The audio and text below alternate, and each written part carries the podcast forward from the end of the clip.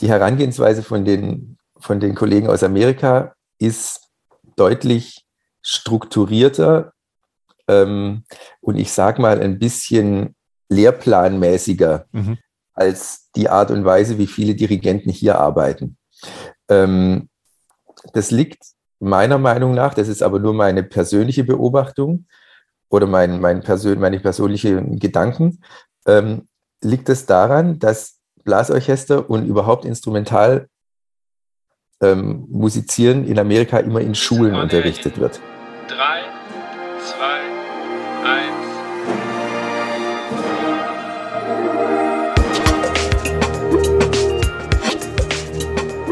Herzlich willkommen bei On Air, dem Blasmusik-Podcast. Mein Name ist Andy Schreck und ich treffe mich mit Dirigenten, Komponisten, Musikern und Visionären aus der Welt der Blasmusik. Wir sprechen über Ansichten, neue Ideen, das Leben und natürlich Musik. Hallo, wunderschönen guten Morgen, guten Tag, guten Abend, je nachdem, wann du diesen Podcast hörst. Ich freue mich, dass du wieder eingeschaltet hast. Draußen ist es Herbst geworden, die Weihnachtskonzerte oder auch die Jahreskonzerte stehen an und dementsprechend gibt es heute eine ganz wichtige Folge vielleicht. Bevor ich aber zu meinem Gast komme, wie immer die Supporter. Und das ist zunächst Buffet Gramport, Europas größtem Hersteller von Blasinstrumenten. Die einzelnen Marken von Buffet Grampont stehen für langjährige Tradition und Erfahrung im Instrumentenbau. Bau. Wenn du interessiert bist an dem Handwerk des Holz- oder Blechinstrumentenmacher oder Macherin, dann gibt es die Möglichkeit bei Buffet Gramport an beiden Standorten in Markneukirchen und Geretsried eine Ausbildung zu machen. Einfach eine Bewerbung an www.buffetgrandportgroup.com schicken oder dort direkt auch mal auf der Seite gucken. Da gibt es nämlich noch weitere Stellenangebote und dann könnte es dein neuer Job werden. Ein weiterer Supporter der heutigen Folge ist Helbling. Helbling ist der führende Verlag für die Schulmusik mit einem breiten Angebot in den Bereichen Musikpädagogik, Chor und Instrumentalmusik. Daneben verlegt Helbling zahlreiche Musikklassenkonzepten also neben Leitfaden für Bläserklasse auch für Keyboardklasse, Gesangsklasse, Streicherklasse und Ukuleleklasse. Außerdem findet man ein vielfältiges Musikalienangebot im Bereich Instrumentalpädagogik sowie für Bläserensembles. Ein Beispiel werdet ihr heute in dem Interview hören. Für alle Messefreunde und Freundinnen, der Helbling Verlag ist auch mit einem Stand auf der Blasorchestermesse Bravo in Stuttgart vertreten. Also einfach da mal vorbeischauen, kurzen Plausch halten und sich informieren. Mein heutiger Gast ist Christoph Breitag. Eigentlich wollten wir diese Folge schon viel länger machen, dann ging das aus terminlichen Gründen bei mir nicht. Gott sei Dank haben wir es jetzt dann doch endlich mal geschafft, denn dieses Gespräch hat auch ganz, ganz viele Facetten für mich bereitgehalten. Er ist Lehrer und Buchautor und genau über dieses Buch soll es heute gehen. Es geht um Probenmethodik und was sich hinter dem spannenden Titel Geführtes Hören verbirgt. Viel mehr will ich gar nicht verraten. Ich wünsche euch viel Spaß. Mein heutiger Gast hat Orchestermusik an der Staatlichen Hochschule für Musik in Trossingen mit Hauptfach Fagott studiert, sowie Realschullehramt an der Pädagogischen Hochschule Weingarten.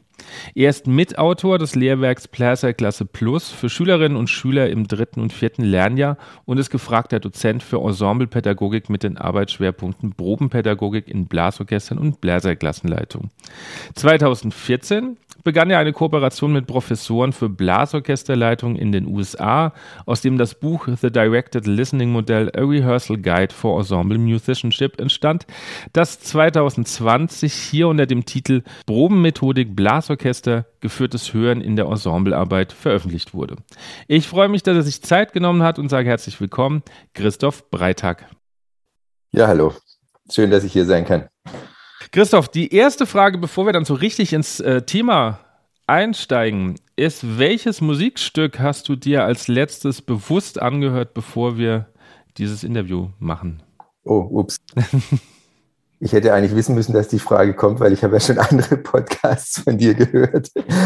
Gestern Abend waren wir bei Freunden zu Besuch und ich habe, ich persönlich habe normalerweise nie Musik nebenher laufen. Mhm. Also ich höre nie Musik, ähm, außer wenn ich es bewusst höre. Aber da lief leise Musik nebenher, nebenher. Und dann kam dieses berühmte Lied aus Buena Vista, Buena Vista Social Club.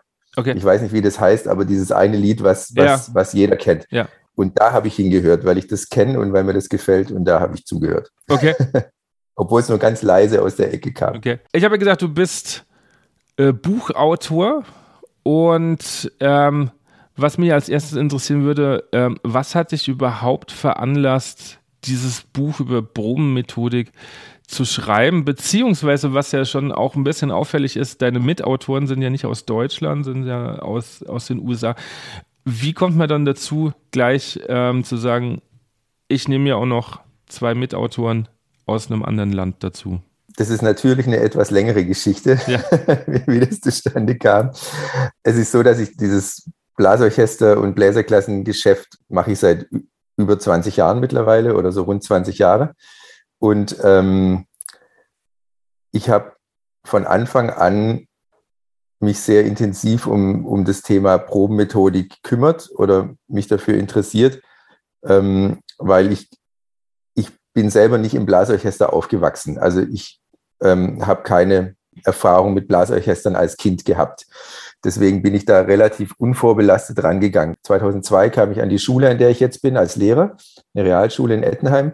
Und ähm, ich habe dann relativ schnell ähm, mich um das Thema Bläserklassen gekümmert, ähm, weil ich von einer Fortbildung gelesen habe ähm, zu diesem Thema. Und vorher wusste ich da noch nichts drüber. Ich bin, war zu einer Zeit im Studium, wo dieses Thema, das ist so ein bisschen durch die durch die Luft gewabert, sage ich mal. Also irgendjemand hat da mal immer von irgendwas gesprochen, aber keiner wusste so richtig, was es ist. Und dann habe ich von dieser Fortbildung gelesen und dann wusste ich, das ist das, was ich machen will. Das ist im Grunde genommen das, was ich äh, immer so ein bisschen gehört habe, ähm, aber nie so richtig wusste, was es ist. Und ähm, habe dann an meiner Schule dieses Bläserklassenprogramm gestartet, das wir jetzt haben, was mittlerweile sehr groß ist. Ähm, also wir haben immer so zwischen 170 und 180 Schüler in Bläserklassen jedes Schuljahr in, in, in allen Jahrgangsstufen einer Realschule. Also jedes, jeder, jede Klasse, jede Klassenstufe hat ihre Bläserklasse. Wir haben sechs Bläserklassen parallel immer. Okay. Und ich bin da halt so wie viele andere Kollegen auch und jetzt auch immer noch da relativ, ich sag mal, unvorbereitet rangegangen, weil man im Studium damals noch viel weniger als heute lernt, wie das geht. Also wie man, wie man Kinder in einer großen Gruppe von Anfang an ähm, Spielen auf Musikinstrumenten beibringt. Und mir war relativ klar, schnell klar, dass das was ganz anderes ist, als einfach nur ein Orchester zu dirigieren oder mit einem Orchester zu proben. Und dass es ein bisschen so was ist, wie Kindern in der Grundschule lesen und schreiben beizubringen. Das ist auch was, was ich ein Mittel- oder Oberstufenlehrer, ein Gymnasiallehrer kann nicht einem Kind einer Klasse lesen und schreiben beibringen, weil er es im Studium nie gelernt hat, wie das geht. Man muss halt wissen, wie man das macht. Und so ist es mit Bläserklassen meiner Meinung nach auch. Ich habe dann eben begonnen, mir aus allen mir zur Verfügung stehenden Kanälen irgendwie Wissen und Informationen zu beschaffen und habe gleich gemerkt, dass ich die in Deutschland nicht kriegen kann, weil es einfach keine Tradition gibt mit dieser Art des Unterrichts. Und habe mir dann viel ähm, Infos aus Japan beschafft und aus USA, Bücher gelesen, ähm, dann kam irgendwann das Internet mit, mit, mit, äh, mit Facebook ähm, und da gibt es große Gruppen von amerikanischen Musiklehrern, die einfach Unterrichtsthemen permanent diskutieren. Hab da, also ich weiß noch, ich bin, bin immer mit dem Zug zur Arbeit gefahren, eine halbe Stunde jeden Morgen. Und ich habe hab mir aus dieser größten Band Director Gruppe, die es da gibt auf Facebook, immer alle Nachrichten, die es gibt, per E-Mail schicken lassen.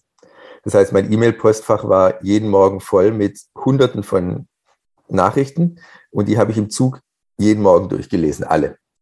Ähm, und habe mir so praktisch jeden, über lange Zeit, habe ich mich auf die Art und Weise fortgebildet ähm, und habe da ganz, ganz viel Input bekommen und natürlich dann auch immer Querverbindungen zu anderen Quellen, wo ich noch wieder was herkriegen kann. Mm, und dann ähm, bin ich vor, vor über zehn Jahren, bin ich dann zum ersten Mal auf die, auf die Midwest-Klinik nach Chicago gefahren. Ähm, und das war auch zu einer Zeit, wo von hier aus da noch ganz wenig Leute nur hingefahren sind. Da war das noch gar nicht so bekannt, wie es jetzt ist. Ähm, und kam da dann schon mit einem relativ großen Wissens-Background an, weil bis dahin hatte ich mir einfach schon viel angeeignet und war dann in einer, in einer Veranstaltung dort, die dieser John Pasquale, einer von meinen Kollegen, jetzt ähm, ge ge gemacht hat. Und er war da mit, einer, mit, einer, mit einem Schulorchester aus Georgia. Das hatte er im Vorfeld über ein paar Wochen über Skype unterrichtet und hat dann auch mal noch präsent mit denen geprobt vorher und war dann mit diesem Orchester und der Lehrerin dort und hat diese, diese Fortbildung gegeben. Der hat ein probenpädagogisches Modell vorgestellt, eben dieses Directed Listening, wo mir vom ersten Moment an klar war, dass das ist, das ist, was ich suche, weil der hat diese ganzen vielen Einzelelemente, die ich mir so zusammengesucht habe, ähm, wie man mit, mit äh, Bläserklassen und auch mit Orchestern arbeiten kann, hat er ihnen in ein schlüssiges Konzept gepackt also in ein Unterrichts- oder in ein Probenkonzept, dem man einfach folgen kann. Und ähm, das hat mich unheimlich fasziniert, weil ich, ich wusste einfach mir, das, das ist das, was ich brauche. Das ist das, was ich immer wollte, sozusagen. Und ich habe ganz, ganz viel von dem, was ich bis dahin gemacht habe, auch wiedererkannt. Und ähm, naja, und dann war diese, diese anderthalbstündige Veranstaltung da vorbei und diese Veranstaltung auf der Midwest-Klinik, das ist was anderes als irgendwelche Fortbildungen bei uns da sitzen halt Hunderte von Menschen in einem Raum, wenn nicht Tausende, und hören da diesem einen, diesem, diesem einen Redner zu und sind alle ganz fasziniert. Also das ist auch ein bisschen für mich war das so ein bisschen so eine einschüchternde Situation auch. Aber ich habe dann, als es vorbei war, habe ich gedacht, ich muss jetzt einfach all meinen Mut zusammenpacken und zu dem hingehen und den ansprechen. Ähm, weil ich dachte, das muss ich mir irgendwie mitnehmen, was, was da jetzt war. Naja, dann bin ich also vor, habe den angesprochen und dann war das ein völlig netter, zugänglicher Typ, der gleich, oh ja, er, ist aus, er ist aus Texas, der ist Texaner, die Texaner, die sind ja eh so sehr überschwänglich und so. Und ja, und aus Deutschland super. Und wir müssen, hat er sofort gesagt, mit deinem Orchester müssen wir auch mal sowas machen, dass ich die über Skype unterrichte. Und ähm, naja, dann war das eben so der Kontakt. Und ähm, und dann kam noch ein, ein zweiter Zufall dazu, ähm, dass der an der University of Michigan ist, in Ann Arbor. Und das ist die Stadt, in der ich 1988, 89 als Austauschschüler war. Das heißt, zu der Stadt hatte ich noch mehrere private Kontakte, unter anderem zu meiner Gastfamilie von damals, zu der ich heute noch Kontakt habe. Ähm, und ich wollte ohnehin auch äh, hinterher noch, noch dahin fahren und meine Gastfamilie besuchen. Und dann war das natürlich, kam da eins zum anderen, dass es inhaltlich irgendwie so gepasst hat, dass wir uns gleich gut verstanden haben, dass er ein Rieseninteresse an Deutschland hat und, und sowieso gern reist und so und auch gern hier ist. Und dass ich ohnehin öfters mal in der Stadt bin, in der er an der Uni unterrichtet. Und ähm, so kam es dann zustande. Und dann haben, war der, der erste Schritt war, dass wir dann an meiner Schule eine achte Klasse regelmäßig ähm, über, über ein halbes Jahr auch über, über Skype unterrichtet haben, einmal im Monat. Das war, war ein bisschen aufwendig wegen der Zeitverschiebung. Die Schüler müssten, mussten da einwilligen oder haben eingewilligt, äh, dass sie einmal im Monat praktisch zusätzlich nachmittags kommen, damit mhm. wir das machen können. Die haben da aber, fanden das irgendwie auch interessant und haben da mitgemacht. Und so entstand das dann.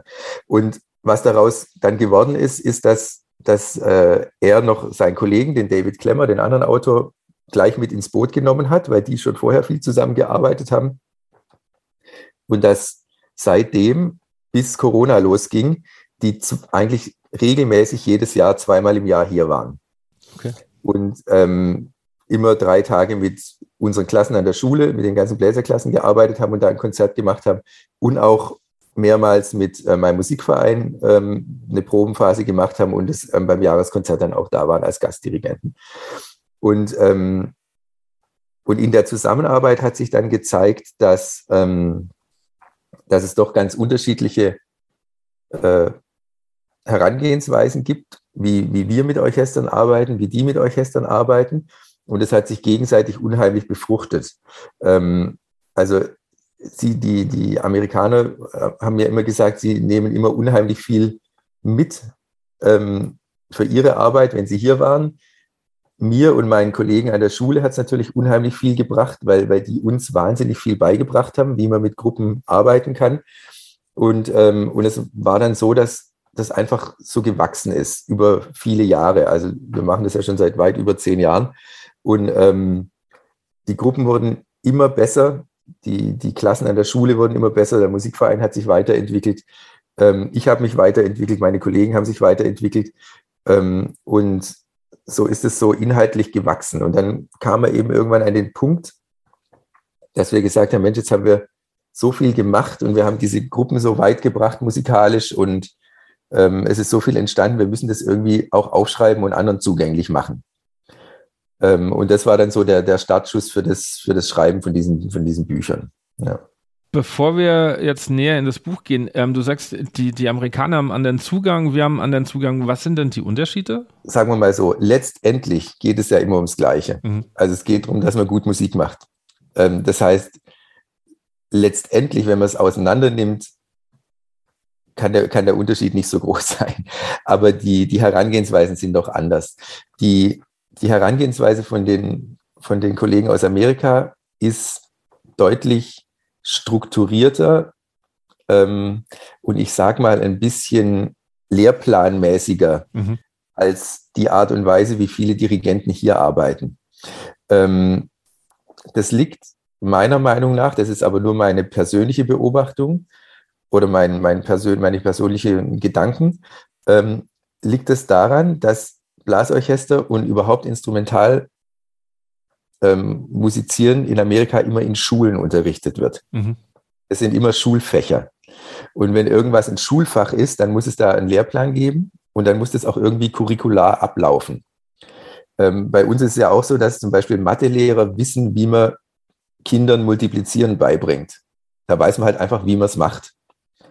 Wenn es jetzt aber ans Trompetespielen geht, dann werden dir fünf Trompetenlehrer bei uns alle völlig unterschiedliche ja. Sachen erzählen, wie man es macht, weil jeder halt das letztendlich so macht, wie die Lehrer, die er selber irgendwann mal gehabt mhm. hat. Und es waren halt unterschiedliche.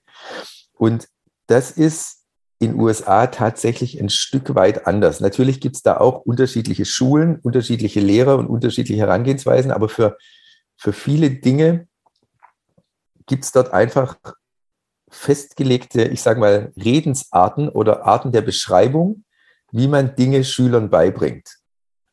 Und ähm, das liegt eben daran, dass es in Schulen gemacht wird. Und dass auch ähm, die Lehrer, die das unterrichten, ja nicht immer Spezialisten auf dem Instrument sind, was sie gerade unterrichten. Ähm, und deswegen mussten die, musste das amerikanische sagen wir, Ausbildungssystem irgendwie ähm, didaktische und methodische Wege finden, wie man halt Lehrern, die auch nicht selber Trompete studiert haben, beibringt, wie man einem kleinen Kind richtig Trompete spielen beibringt. Ja, und das geht, das ist überhaupt kein Problem. Ich meine, Anfangsunterricht auf Musikinstrumenten ist jetzt kein Hexenwerk ähm, wenn man weiß, wie es geht. Ich kann mittlerweile auch einem Kind einen Ansatz erklären von einem Instrument, was ich nicht gelernt habe, weil ich halt weiß, wie der Ansatz geht und wie er funktioniert und weil ich, weil ich eine, eine Redensart habe oder eine Art, mich auszudrücken, so dass ein Kind das auch verstehen kann. Mhm.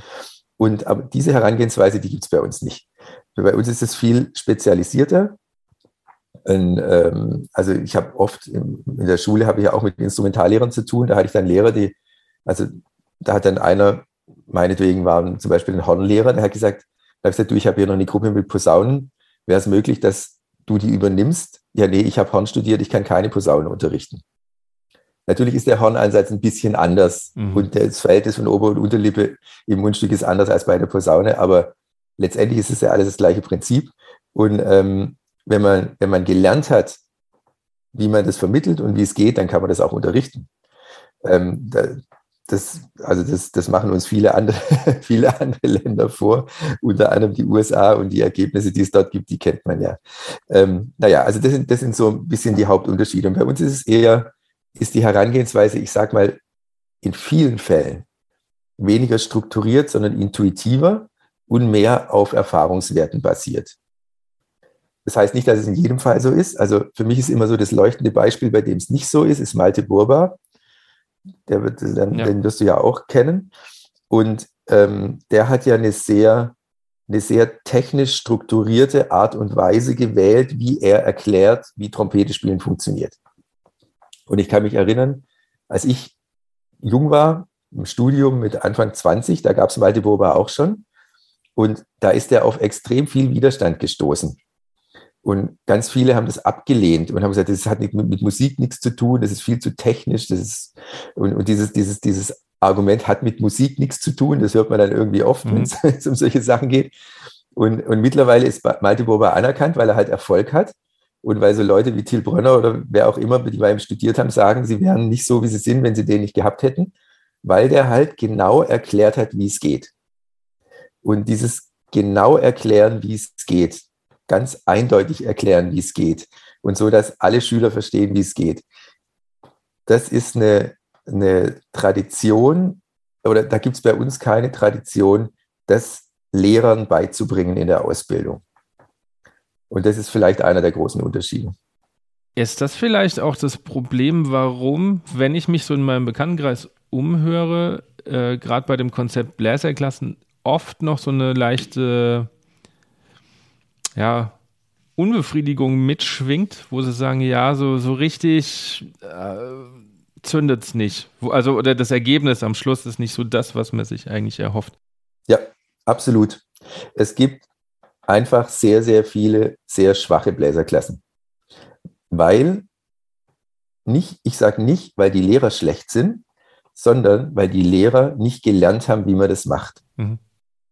Und ähm, man braucht nicht zu denken, wenn man ein guter Blasorchesterdirigent ist oder wenn man ein guter Jugendorchesterdirigent ist, kann man auch Bläserklassen unterrichten.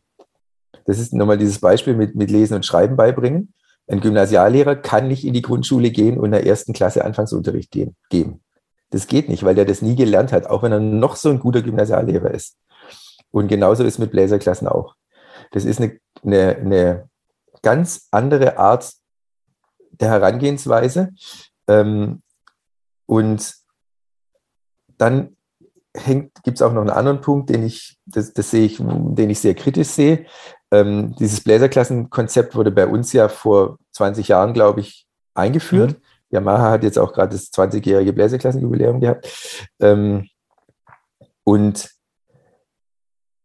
die Leute, die das damals eingeführt haben, ähm, die, die haben das ja alle mit, mit sehr guten Absichten gemacht und mussten da auch irgendwie Wege finden, irgendwie so was ganz Neues erstmal zu etablieren. Und ein, ein Punkt, der dabei immer sehr wichtig war, war, dass das, dass die gesagt haben, das funktioniert und man kommt sehr schnell zu Ergebnissen.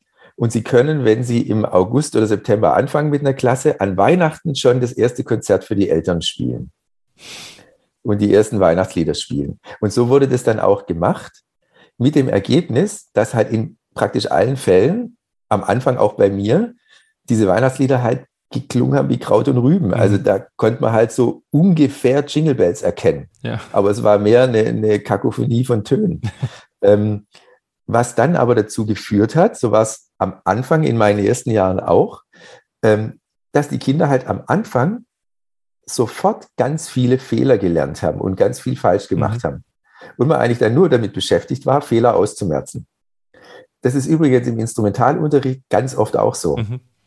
dass der Anfang so gemacht wird, dass man halt erstmal rumprobiert und so und ganz viele Fehler macht und dann geht es nur darum, Fehler zu korrigieren, wenn man ganz genau hinguckt. Und das ist natürlich eine äußerst ineffektive Vorgehensweise, weil wenn ich einem Kind von Anfang an was richtig beibringen kann, warum soll, warum soll ich es nicht machen? Aber ich muss wissen, wie ich es mache. Mhm. Ja, mittlerweile ist, ist es bei mir so, dass eine, eine Bläserklasse ähm, wenn die im, im, im Herbst anfängt. Wir spielen das erste Konzert nicht vor April im folgenden Jahr. Mhm. Ähm, weil wir vorher einfach das noch gar nicht können. Also es dauert auch wirklich mehrere, fast Monate, bis wir mal als Klasse die erste gemeinsame Melodie spielen. Ähm, weil es einfach so viel zu lernen gibt bis dahin, dass man das überhaupt kann. Aber den, den Unterricht so zu gestalten, dass es erstens inhaltlich stringent ist, dass es auch dahin führt und dass es den Kindern nicht langweilig wird und die ständig gefordert sind und motiviert mitmachen, das setzt natürlich eine, ein, ein, hohes Wissen einfach über diesen Unterricht voraus. Ähm, und ähm, das ist was, was praktisch alle, sage ich mal, also die aller, allermeisten Lehrkräfte bei uns nie gelernt haben. Ja. Und, ähm, und, und das führt eben dazu, dass die Ergebnisse in den Bläserklassen nicht wirklich gut sind. Und ein Bläserklasse, da ist Bläserklasse und Blasorchester, das ist alles gleich. Das kann nur dann erfolgreich und motivierend sein, sowohl für die Leute als auch für die Zuhörer, wenn es musikalisch gut ist. Und ähm, den Weg, den muss man kennen, sonst geht es nicht. Darf ich ganz kurz noch fragen, wie die Bläserklasse organisiert ist? Weil gerade am Anfang geht es erstmal darum, Ansatz zu vermitteln von so einem Instrument. Und wenn ich dann 25 Schüler da habe und ich bin der einzige Lehrer, ist das ja organisatorisch gar nicht so einfach. Oder habt ihr dann auch Instrumentallehrer dann an, an der Seite? Ja, also wir haben, wir haben auf jeden Fall Instrumentallehrer. Mhm. Ähm, das, ohne das geht Bläserklasse nicht. Also ich weiß, dass es Bläserklassen gibt, die, wo, wo, wo es keine Instrumentallehrer gibt. Das ist natürlich noch viel verheerender, ähm, ja. wenn der Lehrer nicht gelernt hat, wie es geht und dann gibt es nicht mehr Instrumentallehrer. Ähm, aber ähm, also es ist sehr unterrichtsmäßig organisiert, sage ich mal. Mhm. Also wir lernen alle, ich bringe allen Kindern den Blechblasansatz bei. Dann lernen alle Kinder den Klarinettenansatz, dann lernen alle Kinder den Flötenansatz. Weil es gibt am Anfang auch immer dieses sogenannte Instrumentenkarussell. Mhm.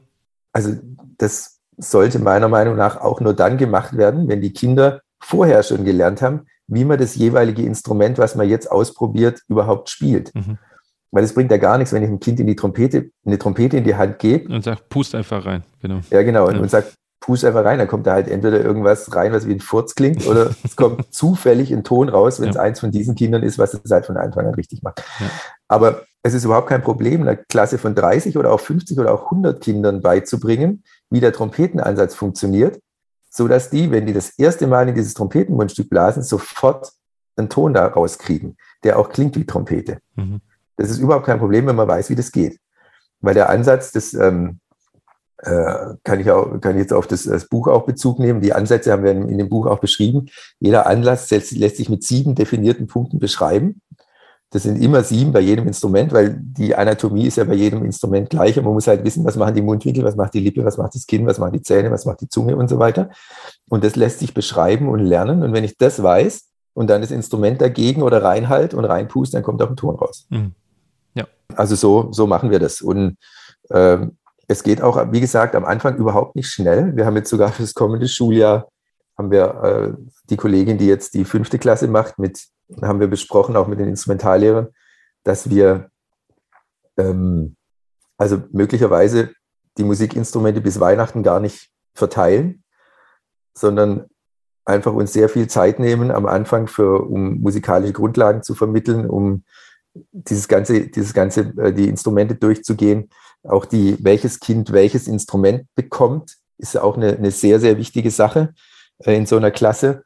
Ähm, ich kann einem Kind in der Bläserklasse, was irgendwie einen völligen Unterbiss hat, kann ich keine Trompete geben, weil ich weiß wohl, dass Menschen mit Unterbiss auch Trompete spielen können. Mhm.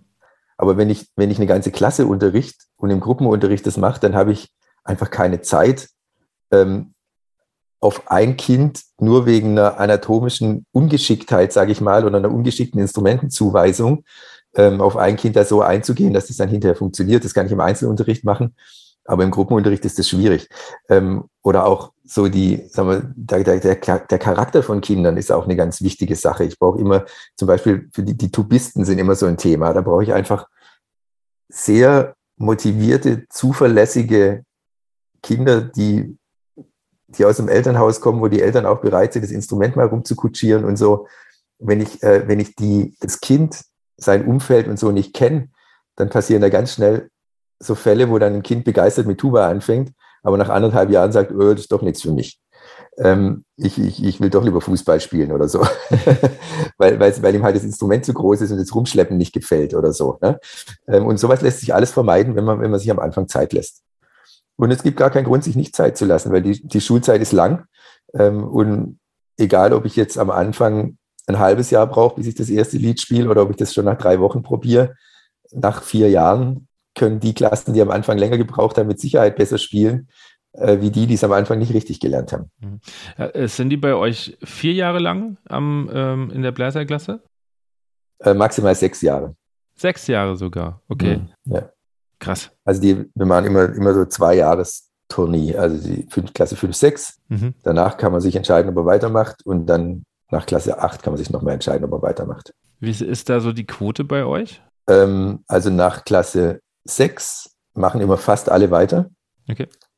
Da ist es immer so, dass ich eher, eher das dann ein paar so ganz vorsichtig auch ausred. Mhm. Bei denen, wo ich weiß, dass es einfach, dass die nur so mitlaufen und doch nicht üben wollen. Mhm. Ähm, und nach Klasse 8, ähm, da springen dann immer mehr ab. Das liegt aber daran, dass die sich da so zwischen Musik und Kunst entscheiden mhm. müssen. Weil wenn die in den Musikzug gehen, ähm, dann haben die praktisch kein Kunst mehr für den Rest der Schulzeit. Und dann gibt es immer wieder Schüler, die sagen, oh, ich will irgendwas machen, wo das halt relevant ist, später beruflich. Und die gehen dann eher in den Kunstzug. Und, und nach Klasse 8, nach vier Jahren ist dann so, dass sich auch die Spreu vom Weizen getrennt hat und die, für die Musik machen wirklich nichts ist, die hören dann auch auf. Und das gibt es halt auch. Also ich meine, muss man auch zugestehen. Es gibt halt Kinder, die was anfangen und, und dann merken sie halt, es ist halt ja. auch nichts für mich und dann sollen die halt auch wieder aufhören. Ne? Also, ja. also was, was für mich so für, für die Qualität von so einem Schulbläserklassenprojekt ähm, sehr ausschlaggebend ist, ist letztendlich, wie viel von diesen Kindern dann später, wenn sie über 20 sind, noch spielen. Und da haben wir keine, letztendlich keine verlässlichen Quellen, aber wir kriegen ja viel mit, weil es ist ja eine ländliche Gegend und auch wenn wir ein großes Einzugsgebiet haben. Und wir sind uns ziemlich sicher, dass weit über 50 Prozent, eher vielleicht über 60 Prozent später auch in den Musikvereinen spielen ähm, und weiterhin Musik machen. Ähm, und worauf, was mich besonders äh, freut, ist, dass wir jetzt auch wirklich schon mehrere Schüler aus unserem schulischen Musikprogramm haben, die wirklich Musiklehrer werden und geworden sind. Ähm, also die Musik studieren, äh, Schulmusik studieren, weil sie, weil sie sagen, das, was sie da erlebt haben, das wollen sie Kindern auch vermitteln. Und ähm, das sind natürlich nicht, nicht Hunderte, das sind Einzelne, aber wir haben jetzt schon mehrere, die diesen Weg ein, einschlagen wollen oder eingeschlagen haben. Ähm, wir haben jetzt sogar eine Kollegin an der Schule, die früher bei uns Schülerin war, die war nicht in den Bläserklassen, die war aber auch im, im Musikprogramm, im Chor. Und ähm, da gibt's eine ganze Handvoll und das ist wirklich, also das macht mich tatsächlich ein bisschen stolz, ähm, weil das einfach zeigt, dass, dass, dass diese Sache auch funktioniert. Mhm. Das spricht auch sehr für euch. Wir machen eine kurze Pause und ich darf euch einen weiteren Supporter dieser Folge vorstellen. Mein Supporter ist Marshpad, ein junges Startup, welches ein digitales Gesamtpaket für Blasmusiker und Blasmusikerinnen anbietet. Mit einem digitalen Notenmanagement und der digitalen Notenanzeige revolutionieren sie den Blasmusikmarkt. Durch die Marshpad-Software können Noten von Verlagen legal, digital verwaltet und angezeigt werden. Eigene Noten können ebenfalls integriert werden in die Software. Und für das Outdoor-Marschieren hat Marshpad eine eigene App für den E-Reader entwickelt, auf dem alle Noten in allen Stimmen und Instrumenten angezeigt werden können. Marshpad hat unterschiedliche Kapellen schon ausgestattet, von Berufskapellen bis hin zu Showkapellen. Die Vision von Marshpad ist es, vielen Musiker und Musikerinnen eine gute Option zur Papiervariante anzubieten, einen schneller Zugang zu Noten bereitzustellen und das Marschieren und Musizieren zu vereinfachen. Wenn du Interesse daran hast, gibt es eine kostenlose Testphase für alle Kapellen und ein Testgerät mit Softwarezugang für 30 Tage. Den Link findet ihr in den Show Notes. Und jetzt geht es weiter mit Christoph Breitag. Du hast vorhin gesagt, es scheitert oft daran, an der Probenarbeit oder dass es nicht so, so vorangeht, weil man keine gemeinsame Sprache dafür oder zumindest mhm. bei uns entwickelt hat. Ihr habt euch dafür ähm, Gedanken gemacht. Kannst du so ein bisschen den Aufbau eures Konzepts mal erläutern? Mhm. Also wir haben, wir haben bis jetzt sehr viel über Bläserklassen gesprochen mhm. und ich bin auch so ein bisschen der Bläserklassen-Heini. Mir spricht irgendwie immer jeder zur Bläserklasse an. ähm, aber dieses, was wir jetzt hier mit der Probenmethodik gemacht haben, das heißt auch Probenmethodik Blasorchester, da geht es nicht um Bläserklassen speziell. Da geht es um Blasorchester insgesamt. Und zwar von Anfängerbläserklasse bis Höchststufenblasorchester. Ähm, das trifft, also was da drin steht, trifft für alle zu. Ähm, bevor ich deine Frage mit der, mit der äh, Sprache beantworte, würde ich vielleicht noch einen kleinen Schlenker machen, wenn es okay ist. Gerne. Ähm, also ein Grund, warum wir das Buch auch geschrieben haben, ist, dass die beiden Kollegen, mit denen ich arbeite, das sind beides Dirigierprofessoren in Amerika. Und ähm, dort ist es letztendlich wie bei uns, das ist eine, ein bisschen so eine Gemeinsamkeit, dass das Thema Probenmethodik immer ziemlich stiefmütterlich behandelt wird. Also wenn bei uns oder auch dort ein Dirigiermeisterkurs ist, dann gibt es halt irgendeinen tollen Dirigent, der da kommt und da geht es nur darum, die Arme zu bewegen. Und ähm, das Arme bewegen ist bei der Arbeit mit Amateuren meiner Meinung nach nur zu 50 Prozent wichtig. Und genauso wichtig, die anderen 50 Prozent, ist das, was ich der Gruppe sage und wie ich mit der Gruppe probe. Darf ich da ganz kurz einhaken? Ich finde sogar in der Bläserklasse ist es noch weniger wichtig, die Arme zu bewegen, weil die am, am Anfang andere Probleme haben. Also wie, wie du schon vorhin gesagt hast, Ansatz, wie halte ich das Instrument? Ja. Die haben auch viel mehr im Kopf, äh, also zu überlegen. Für so ein Blasorchester sind ja schon Routinen da, die haben dann auch Zeit mal rauszugucken. Das ist ja alles in der Bläserklasse gar nicht vorhanden. Deswegen finde ich ähm, das, was du sagst, so wichtig, weil das so oft einfach nicht angesprochen wird. Auch bei mir im Studium ging es nicht darum, was sage ich denen, sondern wie bewege ich die Arme. Ja. Genau, ja. Ich würde trotzdem bei dem 50-50 bleiben, okay. ähm, auch in Bläserklassen, ähm, weil in, in der Bläserklasse dirigiere ich anders als im Blasorchester. Mhm.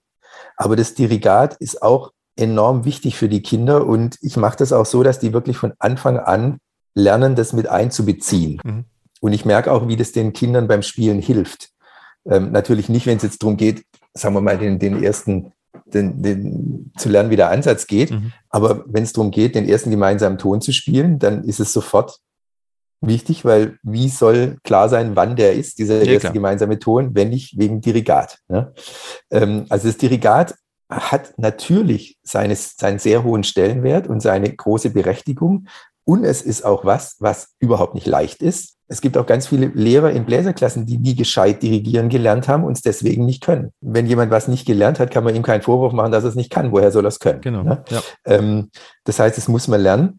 Ähm, aber die Probe, die Probenzeit nimmt ja so einen großen Raum in Anspruch, auch in einem, in einem Blasorchester, dass ich die einfach auch gut gestalten muss. Und wie oft hört man von Leuten, die Probe war langweilig oder die Probe hat nichts gebracht. Mhm. Oder ja, wir sind halt hingegangen und hinterher haben wir noch einen getrunken und das war dann auch schön. Ne? Dass, dass Stücke einfach nur durchgespielt werden oder dass Leute rumsitzen und gar nicht spielen, weil halt permanent mit einer anderen Gruppe geprobt wird oder so. Ne? Lauter solche Sachen. Ähm, oder dass auch, dass Sachen einfach nicht eindeutig vermittelt werden. Also wie oft bin ich in Proben gesessen und es ging nicht voran und ich habe ganz genau gemerkt, dass das, was der Dirigent sagt, nicht bei den Spielern so ankommt, wie er es gemeint hat. Mhm weil einfach die, die, die, die Sprache nicht, nicht klar war. Ne? Also ich mache mal ein Beispiel. Ähm, man will ja immer, dass Musik sich bewegt und vorwärts geht und Fluss hat.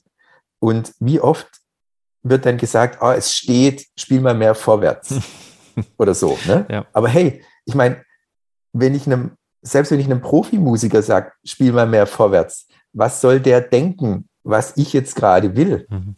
Ne? Also soll er jetzt ein Crescendo machen? Soll er schneller werden?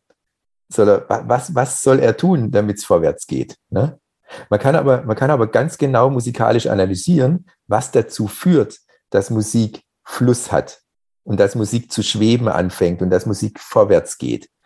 Ähm, das liegt nämlich letztendlich daran, dass der Musik die Schwerpunkte genommen werden und die Impulse genommen werden. Und wenn ein Kind äh, Hänschen klein auf dem Klavier spielt, dann klingt es halt da, da, da, da, da, da, so, ne? Mhm. Und dann, dann schwebt es nicht.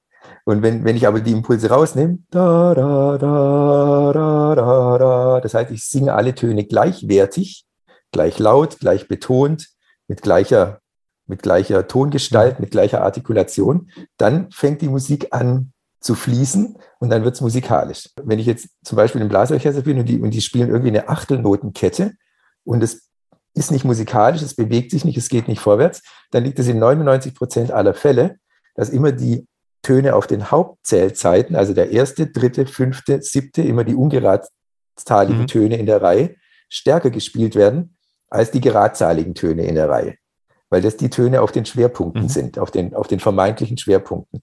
Und wenn ich jetzt der Gruppe das erklären kann und sagen kann, nehmt doch mal gedanklich immer die zweiten Töne etwas wichtiger, dass die zweiten Töne angehoben werden sozusagen und den, den Tönen auf den Hauptseiten angeglichen werden, sodass alle Töne letztendlich gleichwertig werden, dann entsteht sofort ein musikalisches Ergebnis, was deutlich anders ist als das, was vorher war und es bekommt Bewegung und es kriegt Fluss und, ähm, und es, es fängt an, vorwärts zu gehen.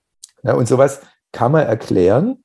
Und wenn man mit, mit Amateuren vor allem arbeitet, finde ich, muss man sowas auch erklären. Weil woher sollen die Leute das wissen? Die beschäftigen sich ja den ganzen Tag mit irgendwas komplett anderem. Mhm. Und dann kommen die abends in die Probe und der Dirigent ist unzufrieden, weil die Musik steht. und äh, dann muss ich denen doch irgendwie erklären können, was sie tun sollen, damit es nicht mehr steht. Ja. Ja? Das war jetzt nur so ein so ein kleines Beispiel, und so gibt es ganz, ganz viele. Ähm, aber ich brauche als Dirigent natürlich einen ungeheim, einen, einen riesen Wissensschatz zu allen möglichen Themen, um das dann auch erklären zu können. Weil wenn mir in dem Moment nicht klar ist, dass diese, dass es halt darum geht, dass Töne gleich eine, eine gleiche Wertigkeit haben und dass immer die, die ungeradzeiligen Töne das Problem sind, weil die zu stark sind, beziehungsweise die geradzeiligen zu schwach und so weiter, ähm, dann kann ich sowas nicht erklären. Ja, und ähm, das war jetzt so ein, ein, ein kleines Beispiel.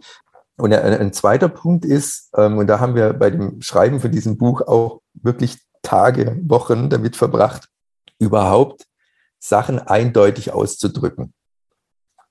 Ähm, soll, ich, soll ich da vielleicht auch noch ein ja, kleines gerne, Beispiel gerne, dazu machen? Ja, gerne. Ähm, nimm das Beispiel, wie, wie Musik in der Zeit organisiert ist. Mhm.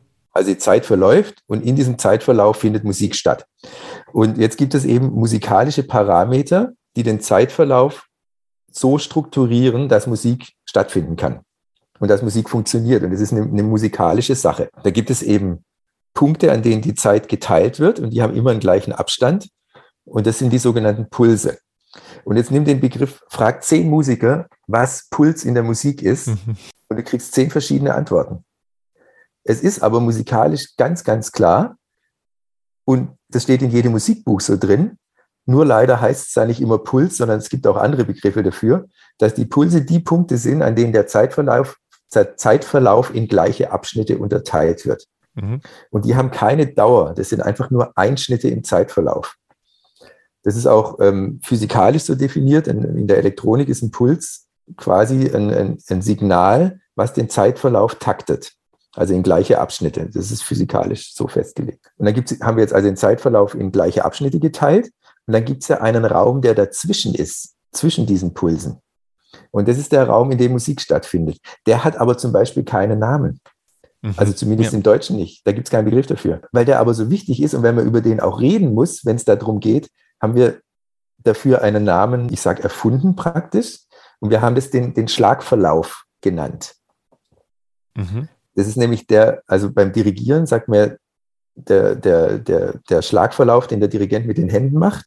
Der Begriff war für uns letztendlich der sinnigste, ähm, sodass es also diese Pulse gibt, diese Einschnitte in den Zeitverlauf. Dazwischen liegen die Schlagverläufe und ein auslösender Puls mit dem sich anschließenden Schlagverlauf ist dann zusammengenommen ein Schlag. Möglicherweise gibt es auch andere Arten, das zu erklären. Also das ließe sich sicher auch anders irgendwie darstellen und definieren, weil es uns so wichtig war, möglichst für alles wirklich eine einheitliche Sprache zu entwickeln, haben wir einfach diese, diese Sprechart mhm. gewählt. Wir haben es natürlich auch mit vielen Gruppen ausprobiert, was die Leute auch am besten verstehen, äh, was am logischsten erscheint bei den Gruppen und so. Und ähm, wenn wir das so machen und auch in Gruppen so einführen, ähm, dann ist einfach klar, worüber geredet wird. Ich nehme immer das als Beispiel, wenn ich das erkläre, weil dieses Thema ist so extrem wichtig fürs Musizieren. Da in diese, in diesen, diese Schlagverläufe, die werden dann wieder unterteilt durch die Unterteilungen und durch das Ausfüllen dieser Unterteilungen mit Klang oder Stille entsteht dann Rhythmus. Ja? Also wenn ich dies, diese, ich sag mal, diesen Unterbau nicht habe, dann kann ich Rhythmus nie verstehen. Mhm. Und ähm, es hat dann natürlich auch Auswirkungen auf die Didaktik und letztendlich die Methodik, weil ähm, wenn ein, ein Spieler diese Unterteilungen, die da entstehen, diese Unterteilungen der Zeit nicht verinnerlicht hat und spürt und empfinden kann und auch richtig empfindet, dann wird er nie richtig Rhythmen spielen können. Mhm. Weil, weil die Rhythmen sind ja, also jeder Rhythmus definiert ja einen bestimmten Zeitabschnitt. Und der wird eben wiederum durch die, durch die Unterteilung definiert. Und das ist dann was, was, was methodisch leider oft nicht, nicht günstig gemacht wird, dass es nämlich gleich immer um Rhythmenlernen geht, auf die eine oder andere Art und Weise, dass aber die Kinder oder auch die Erwachsenen vorher gar nicht gelernt haben, Unterteilungen zu denken mhm. und Unterteilungen zu verinnerlichen. Und ich kann Rhythmen nun mal nur dann richtig ausführen, wenn ich die Unterteilungen klar habe. Ne? Ja. Also es hängt dann irgendwie alles miteinander zusammen. Naja, und das, das war jetzt eben auch so ein, so ein Beispiel ähm, von, einem, von einem Thema, was oft, ähm, ich sag mal, ja, wo man so das Gefühl hat, dass man denkt, hey, das ist doch klar, wie es geht. Aber es ist halt, haben wir gemerkt, nicht klar, weil, weil so viel nicht definiert ist und weil so viel nicht geklärt ist. Und, und schau gerade beim Thema Rhythmus, womit wird in den Proben Land auf Land ab am meisten Zeit verbracht? Rhythmus, ja. Keiner kann es. Ähm, es ist aber so, dass, wenn man das richtig beibringt, ich habe jetzt gerade zwei siebte Klassen unterrichtet, im letzten Schuljahr keine Bläserklassen, ganz normale Klassen. Von denen in den Klassen kann jedes Kind sämtliche Rhythmen bis Sechzehntelnoten vom Blatt richtig spielen weil sie gelernt haben, in Unterteilungen zu denken, weil sie eine Rhythmussprache haben, mit der sie sprechen und denken können und weil sie am, an der Cajon-Trommel gelernt haben, wie man das spielt. Ähm, das ist überhaupt kein Problem, das beizubringen. Also ich habe es tatsächlich einmal ausprobiert, da war, eine, war ganz am Ende des Schuljahres war eine Praktikantin da und die, die hat mich gefragt, wie ich das mache und so.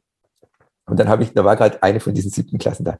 Da habe ich wahllos ein Mädchen, habe ich gesagt, du kannst mal kurz herkommen, schau mal diese Zeile, das war dann ein Rhythmus halt so mit Achtel, Sechzehntel, Viertel und so. Ähm, klatsch die uns mal schnell vor. Und dann hat die vom Blatt diese Zeile einfach richtig von vorne bis hinten durchgeklatscht und dazu ihre Rhythmussprache gesprochen. Ähm, und, und, diese Praktikantin hat, oh, das könnte ich nicht. Was das zeigt, ist, dass es überhaupt kein Hexenwerk ist, das Kindern oder auch Erwachsenen beizubringen. Man muss es einfach nur machen. Ähm, und man muss wissen, wie es geht. Na, das ist immer der Punkt.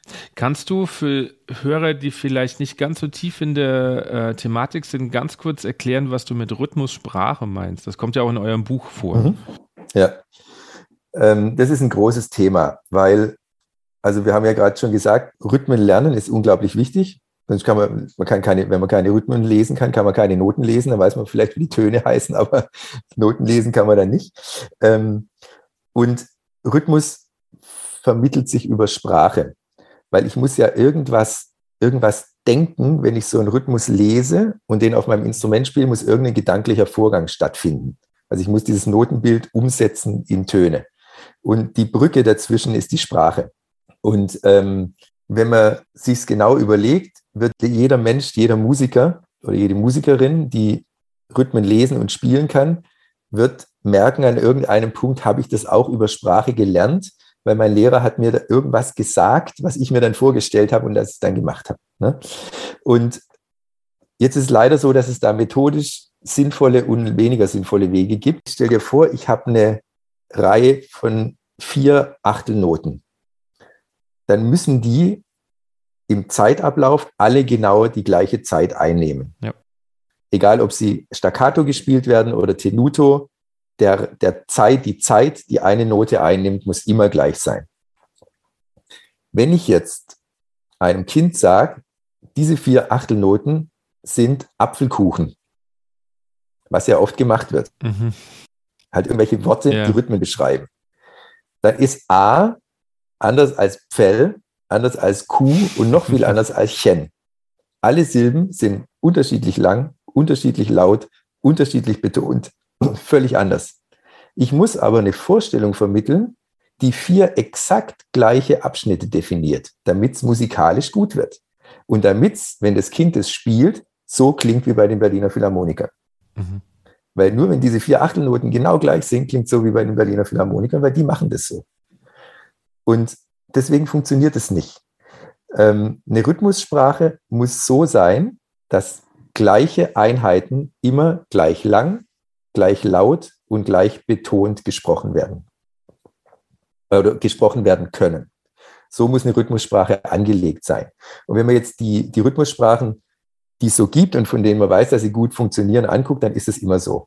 Schau dir die Taketina, Taketina-Sprache an oder die Gordon-Sprache mit Dudey und Dutadeta die sind immer so definiert, dass ich die so aussprechen kann, dass gleiche Zeiteinheiten genau gleich lang, gleich betont und gleich laut sind. Das muss man allerdings üben. Das kann man nicht einfach so. Also wenn ich jetzt vier Achtelnoten in der Gordon-Sprache spreche, dann sage ich du de du de. Das sind vier Achtelnoten. Und ich kann das natürlich auch so aussprechen, du, de, du, de, dann sind es keine vier Achtelnoten, mhm. dann war es nicht musikalisch. Aber wenn ich sage du, de, du, de, dann waren die genau gleich lang, gleich betont und gleich laut. Und genau so bringe ich das den Kindern auch bei. Das ist also eine sehr spezifische äh, Sache, die ganz, ganz genau gelernt werden muss, wenn hinterher Rhythmen auch ganz, ganz genau gespielt werden sollen. Mhm. Weil wenn ich sage, die vier Achtelnoten sind Apfelkuchen, dann höre ich hinterher vier ja. unterschiedliche Töne. Ja, es geht einfach ja, nicht. Ich habe ich hab gerade vor zwei Tagen oder vor drei, da habe ich auch bewusst Musik gehört, äh, um auf deine Eingangsfrage zurückzukommen, habe ich ein YouTube-Video mir angeschaut von irgendeinem Schweizer Lehrer, der hat, äh, da ging es auch um Rhythmenlernen. Mhm. Und da ging es um Triolen. Und der war, der hat es mit Cajon gemacht und der war offensichtlich auch Schlagzeuger, wie der seine Hände bewegt hat. Da sieht man ja immer so ein bisschen, ja, ja. ob die Leute es können oder nicht. Und der hat es aber mit, mit, mit irgendwie Apfelbaum gemacht oder irgendwie sowas. Ne? Mhm. Und er selber hat auch brutal unrhythmisch gespielt. Das war echt interessant. Der hat, ähm, also auch als er dann nicht mehr die, dieses Wort mitgespielt hat, war immer die, der dritte Ton der Triole kürzer als der zweite. Das war, das war natürlich nur im, im Millisekundenbereich und mhm. jemand, der darauf nicht geschult ist, hätte das wahrscheinlich gar nicht gehört. Aber wenn du das am Computer aufgenommen hättest und dir die Hüllkurve angeguckt hättest, wäre die dritte Hüllkurve kürzer gewesen. Es war echt interessant, weil er hat, und das war, ging genau analog zu dem Wort, mit dem er den Rhythmus erklärt hatte. Ja. da, sieht, da, sieht man, da sieht man, wie, die, wie sich das in die Vorstellung mhm. eingräbt. Ne? Ja. Das war, der hat es in bester Absicht gemacht. Das, das war ein, ein, total netter Typ und der, der hat sich da Mühe gegeben und alles. Und es war dem natürlich überhaupt nicht bewusst, weil, weil diese, diese Voraussetzung, dass eine Rhythmussprache funktioniert, das hat dem im Studium nie jemand gesagt. Mhm. Das wusste der einfach nicht. Ja. Ne? Aber wenn, wenn man sich das mal klar gemacht hat, ich glaube, dann macht man Apfelkuchen nicht mehr. Weil es kann einfach nicht funktionieren. Ja, ja. Also habe ich Gott sei Dank noch nie gemacht, weil ich einfach von Haus aus schon immer so eine weiß nicht, woher das kam, aber so eine Abneigung gegen, gegen so Wortrhythmen hatte. Das, das war schon als Kind nichts für mich. Wenn da einer ankam mit mhm. Amsterdam, Amsterdam, das war mir einfach irgendwie, weiß nicht, das hat sich immer komisch für mich angefühlt. Und ich war auch als Unterrichtender, mir fallen dann auch zu wenig Worte ein. Das, das, also das war mir alles nichts. Deswegen ähm, war ich immer ganz froh drum, äh, dann auch relativ früh im Studium zumindest, ähm, dann Rhythmussprache auch kennenzulernen. Das, ja. dass es da eine Alternative gab zu dem, was ich halt vorher selbst als Schüler kennengelernt habe. Absolut, und da, da hast du auch Glück gehabt. Aber dieses Glück haben halt viele Kinder nicht. Ja. ja ne? also es wird ganz oft gemacht, dass Rhythmen mit irgendwelchen Worten beigebracht werden und es ist einfach nicht musikalisch. Es entspricht nicht musikalischen Prinzipien. Und es kann keine gute Musik dabei rauskommen am Ende. Es kann nicht klingen wie bei den Berliner Philharmonikern. Ja. Und das ist immer das Ziel, egal was man macht. Egal, ob ich mit einer Bläserklasse eine Viertelnote spiele oder ich mir, ob ich mit dem Höchststufenblasorchester probe. Es, das Ziel sind immer die Berliner Philharmoniker. Ich habe ja schon gesagt, es gibt verschiedene Rhythmussprachen. Wir haben die Gordon-Sprache noch, ich sag mal, weiterentwickelt und abgewandelt und in dem Buch vorgestellt. Aber es gibt genauso andere, die auch funktionieren. Aber bei allen, die funktioniert, gilt das Prinzip, dass gleiche Einheiten gleich lang, gleich betont und mhm. gleich laut ja. ähm, gesprochen werden müssen. Warum habt ihr euch für die entschieden? An dem Punkt haben wir wirklich sehr, sehr lange rumprobiert. Das kam so, dass in Amerika wird viel mit, mit tatsächlich mit Zahlenzählen gesprochen. Also da gibt es die One-E-Ende, ähm, sogenannte One-E-End äh, mhm, ja. ähm. Ähm, und das funktioniert auch ganz gut, weil im Englischen lassen sich Zahlen entsprechend aussprechen. Also mhm. Also wenn man, wenn man Muttersprachler ist und das ein bisschen übt, one, two, three, four, das lässt sich relativ ja. gut äh, einheitlich aussprechen. Aber im Deutschen eins, zwei, drei, vier geht nicht. Also schon, schon der Übergang von eins zu zwei mit diesem doppelten Zischlaut, das ja. S am Ende von eins und das Z am Anfang von zwei, da kriegt man keinen definierten Übergang hin, ja. weil das eins, zwei, das geht ja so ineinander über. Ne? Und es war dann, als die in der ersten Skype-Probe, die wir da vor zig Jahren mit den Amerikanern hatten, in dieser achten Klasse, von der ich vorhin erzählt habe, da haben die eben nicht gleichmäßig gespielt. Also die Achtelnoten haben, waren mhm. uneinheitlich. Und dann haben die Amerikaner gesagt, zähl das doch mal. Und dann haben die Schüler das 1, 2, 1, 2 gezählt. Und wenn man eine Gruppe auf Deutsch ähm, so zählen lässt und die einfach sprechen lässt, dann führt es automatisch dazu, mit fast allen Gruppen, dass ein punktierter Rhythmus entsteht. Das geht dann immer so eins, zwei, eins, zwei, eins, mhm. zwei, eins, zwei, eins, zwei, eins. Da entwickelt sich das so eins, zwei, eins, zwei. Da entwickelt sich das immerhin automatisch aufgrund dessen, wie die Worte einfach sind mhm. und wie man die ausspricht. Ne? Das heißt, uns war relativ schnell klar, mit deutschen Worten mit Zahlen zählen, das geht nicht. Das hat keinen Sinn, das funktioniert nicht, führt nicht zu musikalischen Ergebnissen. Und dann haben wir ewig rumprobiert, dann haben wir erst, erst haben wir dann versucht, so ein, dieses SZ irgendwie wegzukriegen und haben die Worte dann abgeändert, so in ein Teil, ein Teil, irgendwie so. Mhm. Das war dann aber den Schülern zu doof, also das klingt ja wie Babysprache und, und ähm, dann sind wir da irgendwann davon abgekommen und haben ähm, haben uns praktisch für eine, für eine Rhythmussprache entschieden. Und da ich vorher schon öfters mit der Gordon-Sprache gearbeitet habe, habe ich gesagt, lass es uns doch mal damit probieren. Und dann äh, sind wir damit eigentlich auf, auf einen grünen Zweig gekommen und haben dann damit äh, gute Ergebnisse gehabt und haben das dann einfach genommen. Das war aber letztendlich Zufall, einfach weil ich die vorher auch schon verwendet hatte. Hätte ich vorher die Taketina-Sprache ähm, genommen, hätte man wahrscheinlich die verwendet. Ja, also, ja wobei, ich, wobei ich die tatsächlich, also ähm, äh, ähm, generell äh, Rhythmussprache ja auch sehr bläsernäher finde als 1-2. Allein durch das Du und Ta und so, da hat man ja schon mal ja, so, einen, so, einen, definierten Anstoß dabei. Genau, ja. Also das war auch, das war auch ein, ist auch ein didaktisches Konzept, was wir jetzt äh, umgesetzt haben. Die, äh, die Sprache ist so definiert, dass nachher beim Spielen des Instruments immer dort, wo in der Sprache ein D kommt, wird auch angestoßen. Ein oder eigentlich der Hauptbestandteil eures, eurer Methodik ähm, findet man ja schon im, im Arbeitstitel oder im Buchtitel, nämlich geführtes Hören. Was ist geführtes Hören? Da muss ich zuerst mal kurz Credits geben, wie man auf Englisch sagt. Den Ausdruck hat der Christoph Kalle ähm, mir eingeflüstert. Das ist der Leiter von der BDB-Akademie in Staufen, mhm. der Bund Deutscher Blasmusikverbände Akademie. Mit dem habe ich nämlich über, das, über diese ganze Sache mal gesprochen. Ähm, und dann hat er irgendwann gesagt, du sag mal, jetzt, du hast mir jetzt so viel erzählt, letztendlich geht es da doch eigentlich nur ums Hören. Weil wie höre ich Sachen, wie reagiere ich drauf auf das, was ich höre, was muss ich alles wissen, damit ich überhaupt richtig hören kann oder wissen kann, worauf ich hören muss. Letztendlich geht es da doch ums Hören. Ihr müsst in den Titel von eurem Ding irgendwie Hören reinbringen.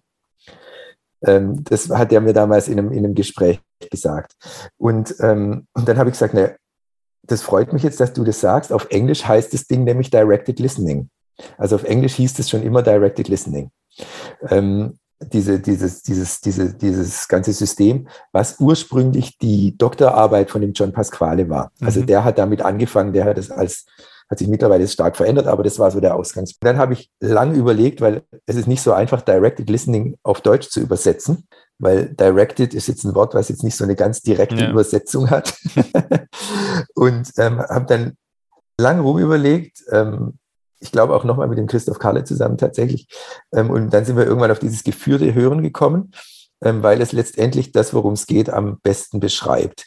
Ich muss als sowohl als Ensembleleiter als auch als Musiker oder Musikerin zunächst mal wissen, worum es geht. Das heißt, ich muss das Thema, das Thema Musik machen, Ensemble musizieren, Instrument spielen, einfach sehr gut kennen. Und dann habe ich sozusagen wie so eine, wie so eine Führung, also so ein, so ein, naja, so ein System, mit dem ich hören kann. Dann weiß ich erst, worauf ich hören muss, um hinterher so reagieren zu können, dass das Ergebnis musikalisch gut wird. Mhm. Oft wird in Proben zu Gruppen gesagt, hört aufeinander. Das ist sowas wie Spiel flüssiger. Ja. Ich meine, hört aufeinander. Wenn ich, wenn ich einem Amateurorchester sage, hört auf, auf, was, auf wen, auf wie, auf was soll ich überhaupt hören? Ne? Wenn ich aber in der Probe sage, achten Sie bitte darauf, dass Sie jeden Ton genau gleich laut spielen, wie Ihre beiden Nebensitzer das tun. Dann haben die Spieler eine ganz, ganz genaue Höranweisung. Dann führe ich das Hören der Spieler genau definiert dahin, wo ich es haben will und ich werde ein entsprechendes Ergebnis haben, nämlich einen homogeneren Klang, ausgewogenere Gruppen, weniger Töne, die rausstechen, bessere Intonation automatisch. Mhm. Und kann viel effektiver und effizienter arbeiten und schneller zu einem Ergebnis kommen, als wenn ich sage, hör aufeinander. Ne, das ist so ein, so ein kleines Beispiel. Und so wird in, letztendlich in jedem Detail, um das es geht, eben sowohl das Hören der Spielerinnen und Spieler als auch mein Hören als Dirigent geführt, weil ich, weil ich ein Raster habe, in dem ich denken kann und weiß, worauf ich höre. Dirigent hat es nicht einfach, wenn der da vorne steht und, und einen Einsatz gibt und das Orchester spielt und es ist nicht so, wie es sein soll, dann kommt ja ein, ein, eine, so eine Fülle an Informationen, an musikalischen Informationen auf einen eingeprasselt. Ähm, und jetzt muss ich, wenn ich abgebrochen habe, in Sekundenbruchteilen entscheiden. Wo setze ich an? Wo setze ich an? Was mache ich, damit es besser wird?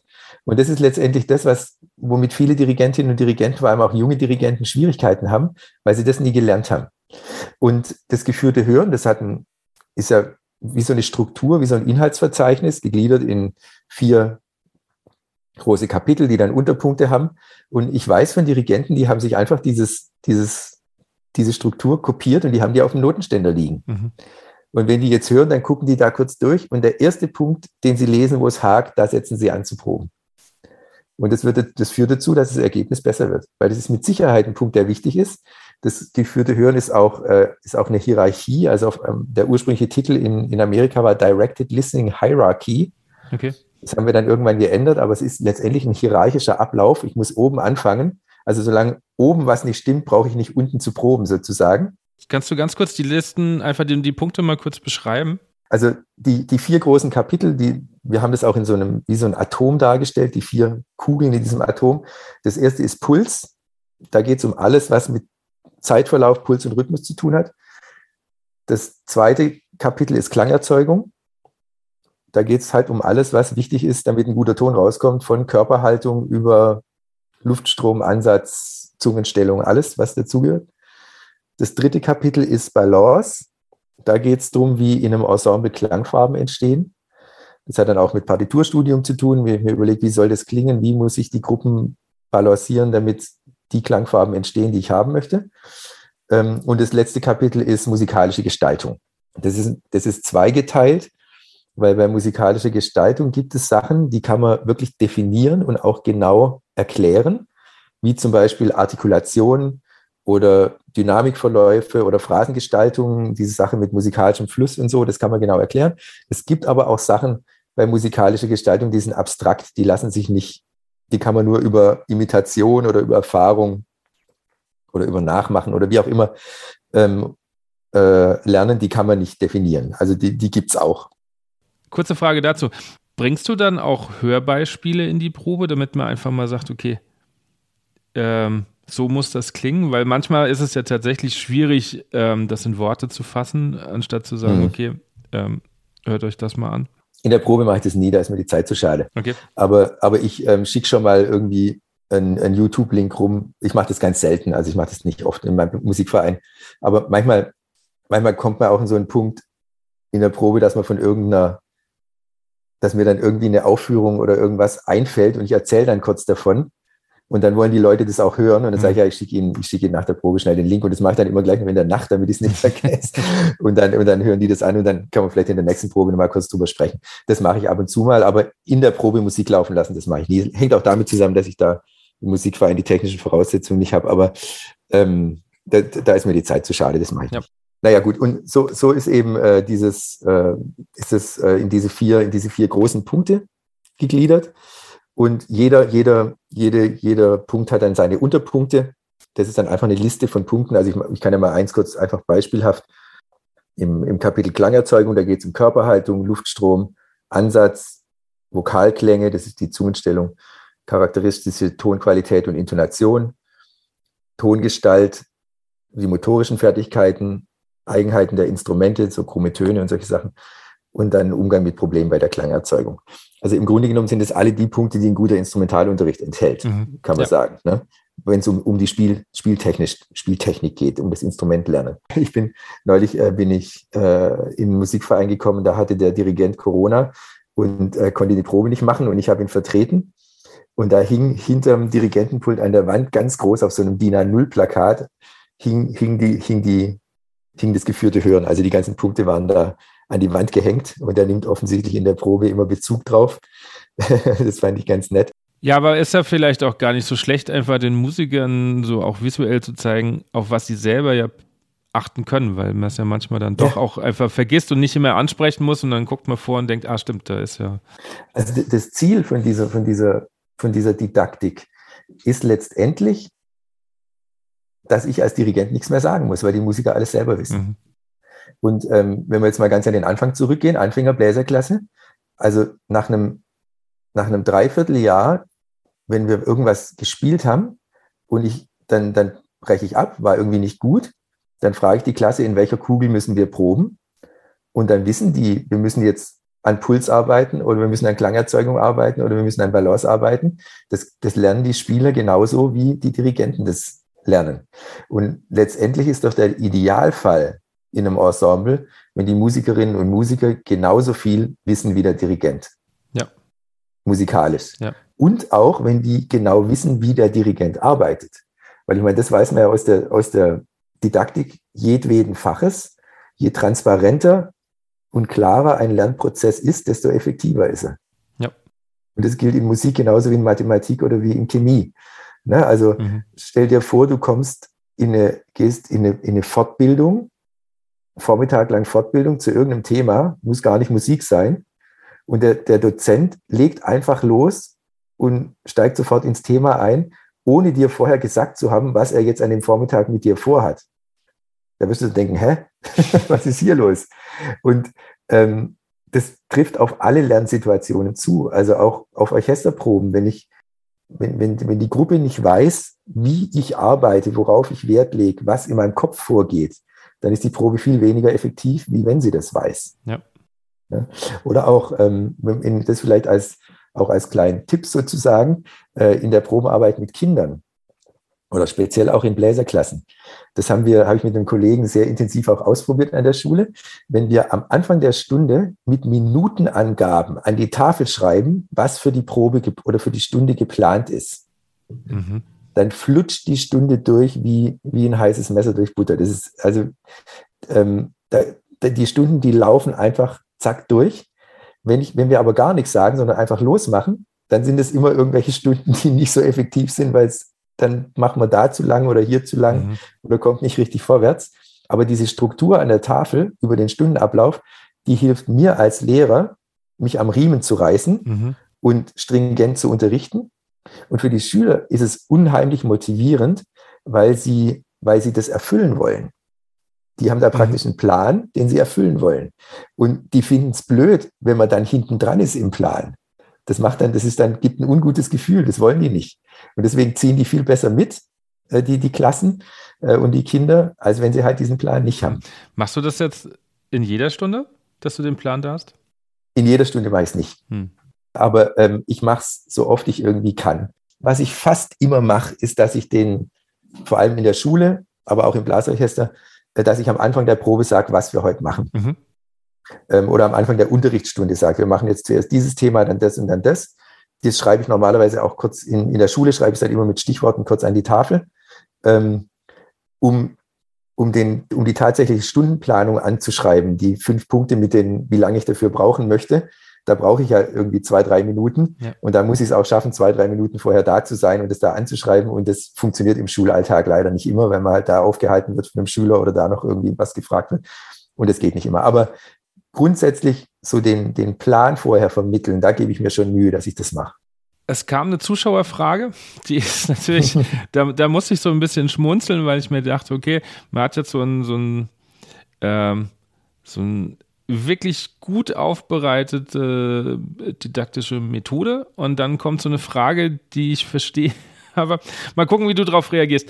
Was mache ich als Dirigent? Also, weil es, es geht ja darum, oder ihr schreibt ja, dass ihr quasi alles erstmal auf Klang auch runterbrecht. Das heißt, wenn der Einzelne nicht gut klingt, kann die Gruppe auch nicht so gut klingen.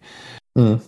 Was mache ich jetzt mit äh, vielleicht auch eher älterem Semester an Musiker, der aber sagt, ja, ich spiele schon seit 20 Jahren so und will sich da aber eigentlich auch gar nicht helfen lassen? Das habe ich tatsächlich noch nie erlebt. Okay. Ganz ehrliche Antwort, das habe ich noch nie erlebt. Ähm, weil, wenn das passiert, dann würde ich es nicht, nicht auf die Person zurückführen mhm. und die Person negativ sehen, sondern ich würde das auf irgendwelche Umstände oder auf mich selber zurückführen. Mhm. Das liegt vielleicht auch einfach so ein bisschen an meinem pädagogischen Verständnis. Also ich mache den, ich mache den Lernenden in jedwedem, in jedwedem Kontext mache ich nie Vorwürfe. Weil die sind immer so, wie sie in dem Moment sind, mhm. aus irgendeinem Grund. Also es gibt immer einen Grund, dass die so sind, wie sie sind. Und, und den muss ich finden. Ne? Also ich habe ich hab das tatsächlich noch nie erlebt. Ähm, muss aber, überlege mir aber immer sehr genau, wie ich die Sachen vermittle. Mhm. Vielleicht auch ein kleiner Tipp zur Vorgehensweise einfach. Ähm, wenn ich in einer Probe, vor allem mit Erwachsenen, einer einzelnen Person individuell was sage, dann frage ich immer zuerst, ob die das überhaupt hören will. Mhm. Also ich sage zum Beispiel, mir ist gerade was aufgefallen, ähm, möchten Sie einen kleinen Tipp von mir zu Ihrem Spiel haben? Und dann kann die Person sagen ja oder im Moment nee. Und wenn sie sagt, nee, dann hat sie vielleicht einen schlechten Tag gehabt und der Chef hat den ganzen Tag nur mhm. rumgemotzt oder was weiß ich und, und dann halt nicht. Und dann akzeptiere ich das auch. Ne? Also ja. zum Beispiel. Oder, oder ich gehe zu Personen nach der Probe hin und spreche allein mit denen. Das ist eigentlich die, die beste Möglichkeit. Oder ich spreche sowas mal in, in Registerproben an oder wenn ich merke, dass eine Person irgendein Problem hat, dann mache ich das zum Problem, mache ich das mit Absicht zum Problem der ganzen Gruppe. Mhm. Also wenn jetzt, wenn ich bei einem Trompeter was sehe, dann mache ich das zum Problem von allen Trompeten und behandle das mit allen Trompeten. Und das führt dazu, dass diese eine Person es dann vielleicht auch merkt. Ne? Also ähm, so irgendwie. Mhm. Ich hatte einmal so eine, so eine, so eine nette Situation, wenn es okay ist, ja. würde ich so eine, eine Anekdote kurz. Ja. ähm, da da ging es eben um einen sehr, sehr alten Musiker, einen, einen Tubist in einem Musikverein. Da war ich nur als Dozent, da hat mich der Dirigent, dem Dirigent habe ich Dirigierunterricht gegeben immer und äh, und der hat mich mal in die Probe geholt. Und der, der hat einen, einen sehr, sehr betagten Tubisten gehabt. Mhm. Ähm, und der, der war tatsächlich so betagt, dass der die Tuba gar nicht mehr selber tragen konnte, sondern der Dirigent hat ihm immer die Tuba in die Probe gebracht, was ich, was ich sehr nett fand. Ähm, und, und der saß dann mit seiner Tuba auf dem Schoß so krumm da, dass es einfach von der Haltung her nicht möglich war, dass der gut spielen konnte. Es ging einfach. Und das, das war einfach aufgrund seines Alters und aufgrund seiner Gebrechen, die er hatte. Ne? Dann habe ich dem vorgeschlagen, ob er nicht mal probieren möchte, einen Tuba-Spielständer zu nehmen. So wie man das den kleinen mhm. Kindern auch gibt. Ne? Die haben ja diese Spielstände, wo die Tuba draufkommt, dass sie nicht auf dem Schoß sein muss. Und, ähm, und der hat sich da dann, der wusste natürlich gar nicht, dass es das gibt und hat sich da aber Gedanken drüber gemacht und hat es dann wohl auch äh, sich angeschafft. Und mir hat der Dirigent hinterher erzählt, dass der so glücklich ist und ständig von mir redet, weil es, weil es äh, so super war, ähm, dass, er, dass er jetzt wieder besser spielen kann. Ähm, ja, und das, das ist so, so ein Beispiel, wo der, wo der einfach positiv reagiert hat. Ne? Ähm, aber lag Sicherheit, mit Sicherheit auch, äh, auch daran, wie ich ihm das vermittelt habe. Also ich habe dann auch, ähm, ich habe das halt auch nicht so so gemacht, dass ich ihn da irgendwie vor der Gruppe bloßgestellt habe, sondern ich bin halt hinterher mal zu ihm hin und ähm, habe mich ein bisschen mit ihm erst nett unterhalten und dann habe ich gesagt, mir ist es da aufgefallen, ob er sich da schon mal Gedanken drüber gemacht hat und das hat ihm dann einfach weitergeholfen. Wenn ich das irgendwie anders in einem anderen Kontext gesagt hätte, wäre es vielleicht falsch bei ihm angekommen, wer weiß. Ne? Ja. Aber es hat funktioniert ähm, und ich glaube, diese zwei Punkte. Erstens, ähm, den, ich sag mal, den Fehler nie beim Schüler oder beim beim, beim Musiker oder bei der Musikerin suchen, sondern immer bei mir oder bei den Umständen. Ähm, ich glaube, das hilft oder das hilft zumindest mir sehr in meiner jedweden pädagogischen Arbeit. Und, und das Zweite, sich zu überlegen, wie man was vermittelt. Und da habe ich ja ein paar Möglichkeiten, mhm. Möglichkeiten gesagt. Und dann natürlich gibt es auch, also das weiß ich schon auch, ich meine, es gibt Leute, die, die, die halt aus irgendwelchen Gründen nur noch negativ eingestellt sind. Aber da müsste man sich dann halt auch mal überlegen, ob man denen nicht irgendwann mal nahelegt, dass sie sich ein anderes Hobby suchen. Also das kann man auch machen. aber, aber es sind wirklich, es sind wirklich die absoluten Ausnahmen. Mhm, ja. Überleg mal, wenn, wenn jetzt in einem Musikverein die Leute kommen in die Probe nach einem langen Arbeitstag freiwillig, weil sie was machen wollen, was sie gern machen. Mhm. Das kann doch nicht sein, dass da jemand mal per se mit einer völlig negativen Einstellung dahin kommt. Also ich meine, da kommt doch, da, da kommt man doch hin, weil man es will ja. und weil man zusammen was Schönes erleben will. Und dann ist, finde ich, sind die Voraussetzungen schon mal ziemlich gut, dass es dann auch pädagogisch klappen kann. Ja. Ich habe äh, noch eine Zuschauerfrage. Was würdest du einem Dirigenten raten, der selbst etwas unsicher ist und aber jetzt damit anfangen möchten? Also wie, wie schafft man in einem Orchester, das vielleicht sogar auch eingefahren ist, jetzt so einen plötzlichen, ich nenne es mal Paradigmenwechsel, der jetzt sagt, okay, wir benennen jetzt Dinge mal so und so, also quasi eine 180 Grad Wende. Mhm. Also mein erster Tipp wäre, keine 180 Grad Wende zu machen. Das ist, glaube ich, ein, ein schlechter, ein, schlecht, ein schlechter Ansatz, weil da, dass das schief geht, ist ziemlich vorprogrammiert.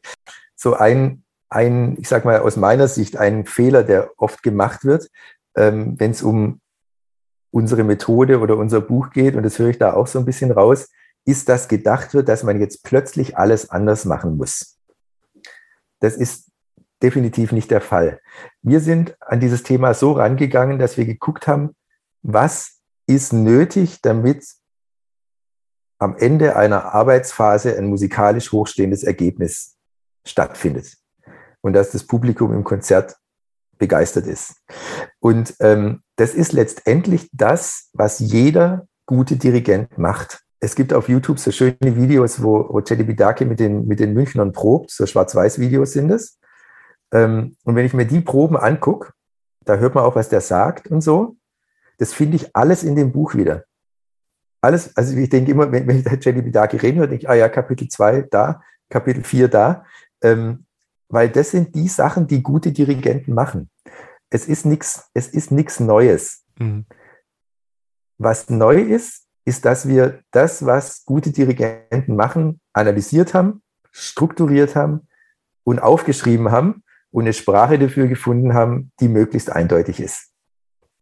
Und ähm, das heißt, wenn ich jetzt äh, dieses Buch lese und mich damit beschäftige und mir was vornehme für mein Orchester, muss ich deswegen nicht die komplette Probenarbeit auf den Kopf stellen, sondern ich kann vielleicht damit anfangen, erstmal inhaltlich die Schwerpunkte ein bisschen zu verschieben, mhm. ohne dass ich jetzt völlig anders mit meinem Orchester spreche. Also wenn ich jetzt hinkomme und sage, das haben wir bis da, das habe ich bisher immer so gesagt, in Zukunft sage ich so, das ist, glaube ich, nicht gut mit Erwachsenen. Das wäre auch mit Kindern nicht gut. Und dann denken die, was ist denn mit dem los? Ja. Ähm, und ich weiß auch von Fällen jetzt gar nicht im Zusammenhang mit unserer Sache hier, sondern wo Dirigenten zu einem neuen Dirigierlehrer gekommen sind und dann plötzlich alles so gemacht haben, wie der das wollte mhm. und dann das Orchester da überhaupt nicht mehr mitgegangen ist. Ja, ja. Ne?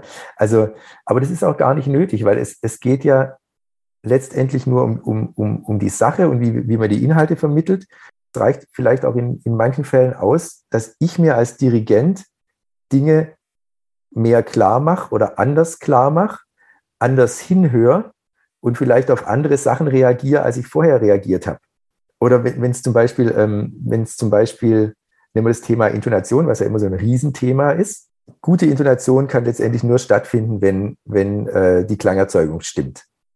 Wenn ein Ton nicht mit vollem Obertonspektrum, wenn zwei Töne nicht mit vollem Obertonspektrum klingen, können die nicht übereinstimmen. Auch wenn das Stimmgerät in der Mitte steht, wird nicht, wird nicht klingen, als ob die stimmen.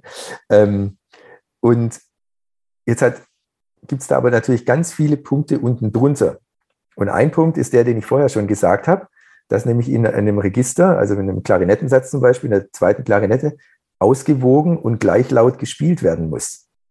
Weil wenn der eine Spieler viel lauter spielt als der andere, dann haben automatisch die beiden Töne unterschiedliche Obertonspektren.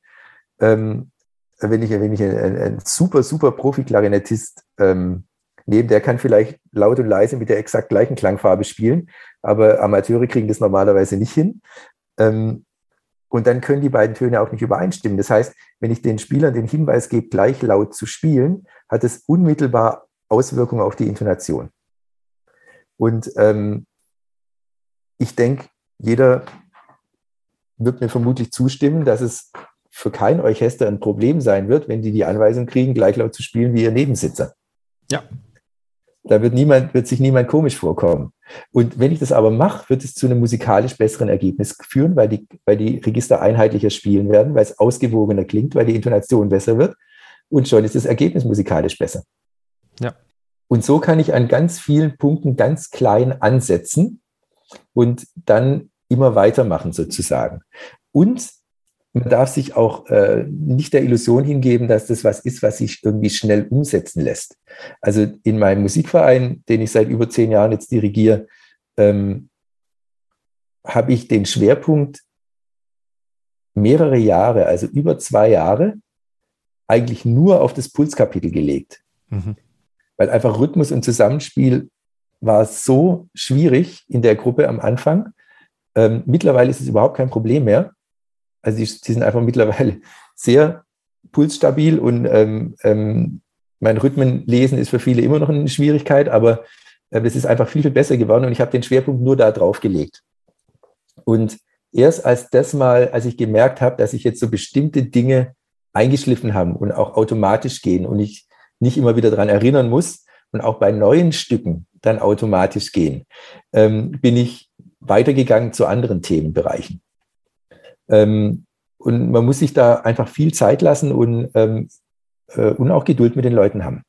Weil natürlich sind in so einer Gruppe Sachen eingeschliffen. Und wenn jemand was mal 30, 30 Jahre sich falsch angewöhnt hat oder 30 Jahre auf, das kriegt man nicht von jetzt auf gleich, das ist ja klar. Ne? Aber darum geht es auch gar nicht. Also es, es geht erstmal darum, dass ich als Dirigent inhaltlich Bescheid weiß und mir die Sachen klar sind und ich auch strukturierter weiß, worauf ich hören muss, also dass mein Hören geführt wird und dass ich dann auch zielgerichteter ähm, reagieren kann und an kleinen Punkten ansetzen und davon ausgehend einfach immer weitermachen.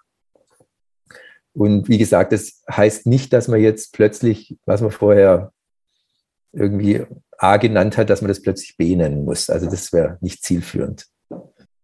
Was ich noch sehr ja, loben klingt jetzt so, also was ich sehr, sehr positiv wahrgenommen habe bei dem Buch ist, ähm, man hat ja oft äh, Bücher, die so sehr theoretisch alles gut durchdenken und dann steht man so als Dirigent da und denkt sich, ja, wie vermittle ich das? Und bei euch äh, gibt es ja dann immer noch so einen Praxisteil mit Kopiervorlagen, die ich ja direkt ins Orchester weitergeben kann. Also da ist ja schon mhm. mal ein zumindest ein Teil Vorarbeit geleistet, damit ich eine Vorahnung habe, wie kann sowas aussehen und wie, wie kann ich es zum Beispiel gleich umsetzen. Hm. Ja, ähm, das war uns auch sehr wichtig. Also das, das, ist jetzt auch eine methodische Sache, wie wir arbeiten.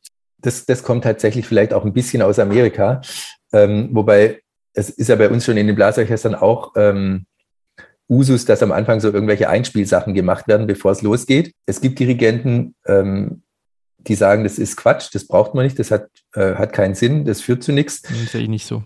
Das sehe ich tatsächlich auch nicht so. Die haben allerdings dann recht, wenn die Einspielübung so aussieht, dass zwei Tonleitern rauf und runter ja, gespielt werden und dass ein Choral durchgespielt wird. Und das ist halt oft so. Mhm. Also das habe ich tatsächlich auch bei, ich sag mal, vermeintlich renommierteren Dirigenten gesehen, dass die Einspielphase in einem guten Orchester so aussieht, dass man ein Choral dreimal durchspielt und der dann von selber so ein bisschen besser wird, weil die Spieler halt wärmer gespielt sind und dann fängt man an zu proben. Also das kann man dann auch bleiben lassen, das bringt einfach nichts. Ne? Wir verfolgen eher den Ansatz, dass es zielgerichtete Übungen gibt, die ein Thema isolieren, die man am Anfang einer Probe macht und die man auch nicht nur in einer Probe macht, sondern die man über viele Wochen am Anfang jeder Probe macht, ähm, um bestimmte Dinge, die fürs Spielen wichtig sind, einzutrainieren. Vergleichbar wie äh, im Fußballtraining, äh, wo halt im Training hunderte von Eckstößen gemacht werden, damit dann im Spiel die eine Ecke, die man schießt, genau da landet, wo man es haben will. Und da ein Blasinstrument spielen oder Musikinstrument spielen, genauso wie Fußball spielen, eine manuell koordinative Fähigkeit ist, ähm, muss man bestimmte Sachen einfach eintrainieren. Weil koordinative Sachen müssen eintrainiert sein, damit der Körper sie im entscheidenden Moment richtig machen kann. Und das Gleiche gilt für bestimmte musikalische Dinge. Also wie, wie muss ich mein Instrument spielen, dass bestimmte Dinge musikalisch ausgedrückt werden. Und das isolieren wir und trainieren es ein. Und das mache ich auch, also zum einen über längere Zeit, damit es wirklich einschleift, zum anderen aber auch in Proben zielgerichtet, je nachdem, was dann geprobt wird. Mhm. Also wenn ich absehen kann, dass es in einem Stück eine bestimmte Schwierigkeit gibt, dann isoliere ich die am Anfang in den Einspielübungen. Und dann kann ich später in der Probe, wenn wir im Stück sind, die Leute daran erinnern, Und dann funktioniert es im Stück normalerweise auch viel besser. Oder ich sage, erinnern Sie sich an den Anfang der Probe, da haben wir das gemacht, lassen Sie es nochmal kurz machen, dann ist es wieder im Gedächtnis und dann machen wir an dem Stück weiter.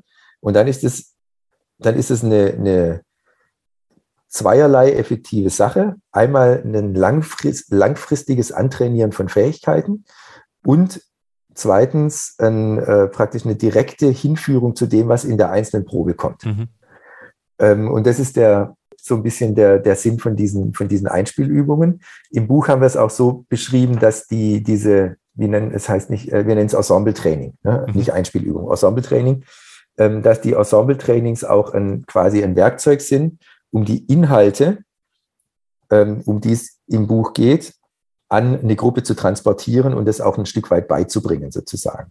Ich habe noch eine Frage, die vielleicht so eher Richtung ja, Schule nochmal geht. Geführtes Hören ist ja bei euch also in, in drei Stufen quasi äh, aufgeteilt. Erstmal auf sich selber hören, dann in Trios, links, rechts und dann das mhm. gesamte ähm, Ensemble. Merkt ihr an Schülern dadurch, dass ihr dieses auf sich selber und andere hören, noch mehr vielleicht forciert als Musik machen ja generell, aber in dem Fall forciert ihr das ja noch mehr, so, so eine Reflexion, dass sich, ähm, ja, dass sich das bei Schülern bemerkbarer macht, so in den letzten Jahren, wo ihr das wirklich so konsequent durchzieht? Ich bin mir nicht ganz sicher, ob, ähm, ob du das jetzt so dargestellt hast, wie es letztendlich gemeint ist. Ähm, also du, sprichst die Hörstufen an. Ja. Wir sprechen von ja. Hörstufen. Ja. Hörstufe 1 bedeutet, dass ein Spieler auf sich selber, auf sein Instrument ja. hört, da alles richtig macht. Hörstufe 2 bedeutet, er achtet auf die Spieler neben mhm. ihm. Das, was ich vorhin auch schon beschrieben habe, das führt zu ausgewogenem Klang in der Gruppe. Und ähm, Hörstufe 3 ist, er achtet auf diese beiden Dinge weiterhin, aber auch auf andere Gruppen im Orchester. Und da geht es dann um Balance ja. zwischen Gruppen. Ja. Das ist was, was, was wir in der Probe ständig verwenden. Mhm. Einfach um, die, um das Hören der, der Spielerinnen und Spieler zielgerichteter zu machen, je nach, je nach Probensituation. Also, und es ist auch was, was mir als Dirigent hilft, zu identifizieren, woran ich proben muss. Also ich höre bewusst in der Probe auf einzelne oder auf gleiche Instrumente oder auf das ganze Orchester. Ähm, und wenn ich merke, dass bei Einzelnen was nicht passt und das Ergebnis deswegen nicht gut sein kann, dann dann fokussiere ich die Leute auf sich selber mhm. und probe erstmal so, dass, dass praktisch ähm, die bei sich bleiben, sozusagen, aufmerksamkeitsmäßig. Mir fällt es deswegen schwer, die Frage zu beantworten, weil das einfach so die, die logische Vorgehensweise ist in der Probe. Und jetzt eigentlich nichts, was, wo ich sagen kann, dass es über lange Zeit äh, die Leute oder irgendwas verändert bei den Leuten. Also ich, ich würde es vielleicht eher so beantworten. Ich habe ähm, ich habe über dieses Thema mit den Hörstufen mit einem Freund von mir gesprochen, der ist Solobläser im, in einem Radiosinfonieorchester, also in einem A-Orchester. Eines der besten in Deutschland. Und dann habe ich ihm das erzählt mit den Hörstufen. Dann sagt er, hat er kurz überlegt, dann sagt er, ja, genauso machen wir das im Dienst. Ist ja logisch. Ich muss erstmal selber gut spielen. Ja. Dann höre ich auf meinen zweiten oder auf meinen ersten und spiele wie der. Und dann gucken wir, dass wir uns ins Ganze einfügen. Da spricht nie jemand drüber. Aber natürlich machen wir das so, weil anders geht es ja gar nicht. Und ähm, wenn es so ist, dass, dass man etwas natürlich so macht, weil anders geht es ja gar nicht, warum soll man das dann nicht kleinen Kindern von Anfang an gleich so beibringen? Mhm. Ja. Und warum soll man es nicht auch seinem Musikverein so beibringen? Und ich, natürlich erkläre ich das meinen Kindern anders als dem Musikverein. Aber mit dem Musikverein kann ich da reflektiert drüber sprechen und sagen, kann das, kann das irgendwie erörtern und denen ist es dann sofort klar, weil das ist ja was völlig Logisches. Wie, wie, wie sollen Orchester gut spielen, wenn ich nicht darauf achte, dass ich die richtigen Töne spiele? Das geht ja nicht. Also ja. ganz plump gesagt. Ne? Deswegen haben wir das in dem Buch so mit diesen Hörstufen beschrieben, weil das etwas ist, was fürs Ensemblespiel, ich sag mal, auf natürliche Art und Weise extrem wichtig ist, worüber aber fast nie gesprochen wird mhm. oder gar nicht gesprochen wird. Und ähm, weil wir denken, dass es was ist, was unbedingt thematisiert werden sollte, schon mit kleinen Kindern in, in, in, im Anfängerorchester oder in der Bläserklasse, ähm, weil es einfach das ganze Musikerleben gebraucht wird und weil es viel besser läuft, wenn es beachtet wird. Deswegen haben wir das so strukturiert mit diesen Hörstufen. Mhm. Und ähm, das fließt, ich sag mal, das fließt so ganz natürlich in die Probenarbeit ein. Ich habe mit meinem Musikverein, als ich da so ein bisschen bewusster damit angefangen habe zu arbeiten, habe ich ähm, mehrere Jahre lang, also bestimmt drei Jahre lang, nie von Hörstufe 3 gesprochen. Mhm sondern da habe ich tatsächlich auch diese Begriffe der Hörstufe eingeführt. Ähm, vor allem Hörstufe 2 heißt, dass man abgestimmt mit seinen beiden Nebensitzern spielt. Gleiche Laut, gleiche Artikulation, gleiche Klangfarbe und so. Ähm, und ich konnte dann auch in Proben, wenn, wenn ich, äh, nicht in Proben, in Konzerten, wenn ich gehört habe, dass irgendwelche Gruppen inhomogen werden, habe ich so vor meinem Bauch einfach zwei Finger hochgehalten mit meiner linken Hand und habe die sozusagen an Hörstufe 2 erinnert und die Spieler haben mir rückgemeldet, dass ihnen das unheimlich geholfen hat, weil sie einfach diese Erinnerung hatten mhm. und dann sofort wieder in diesen Fokus gegangen sind, sozusagen. Von daher hat es schon was verändert, wenn ich jetzt an deine Frage denke. Es fiel mir nur am Anfang irgendwie schwer, die ja. so zu beantworten. Ja, ja. Ähm, ja, und, und erst als dann jetzt nochmal von meinem Musikverein gesprochen, ähm, als, als dieses homogene Spiel in den Registern mal, mal ich sag, sich eingeschliffen hatte und auch von alleine ging. Und ich habe gemerkt, die Leute achten jetzt von sich aus drauf, dass sie abgestimmt spielen mit ihren Nebensitzern und so. Dann bin ich mal einen Schritt weitergegangen und dann haben wir auch über äh, praktisch über, über Klang, wie Klangfarben entstehen gesprochen und haben dann äh, auch auf andere Gruppen bewusster gehört, was nicht heißen soll, dass die zwei Jahre lang nicht auf andere Instrumente ja. gehört haben. Ne? Aber halt einfach vom, vom, vom, von der Bewusstmachung her. Ähm, von der Bewusstmachung her, genau. Das war, war ein langer Prozess. Und, und bei, den, bei den Kleinen, also so mit, mit so Bläserklassen, mit Anfängergruppen, da spreche ich, da sage ich jetzt in Hörstufe 1 und dann wissen die, ich muss nur auf mich selber achten und muss es richtig machen. Und dann sage ich jetzt in Hörstufe 2 und dann wissen die, jetzt höre ich auf meinen Nebensitzer und gucke, was die machen und mache das gleich, gleich wie die. Ja. Okay. Also das äh, vielleicht mal ein letzter Satz. Ja. Nochmal zu der, zu der Frage von der Kollegin vorhin ähm, mit der 180-Grad-Wendung ja. sozusagen. Ne? Ähm, also dieses, dieses Hörprinzip, diese Hörstufen, das kann ich ja auch, ich sag mal, auf ganz vielen Schwellen einführen. Also mit Anfängern, die kennen ja nichts anderes. Mhm. Da sage ich einfach, es gibt Hörstufen. Hörstufe 1 heißt das, Hörstufe 2 heißt das. Und dann kann ich diese Begriffe verwenden. Und die finden das nicht komisch, weil sie nichts anderes kennen.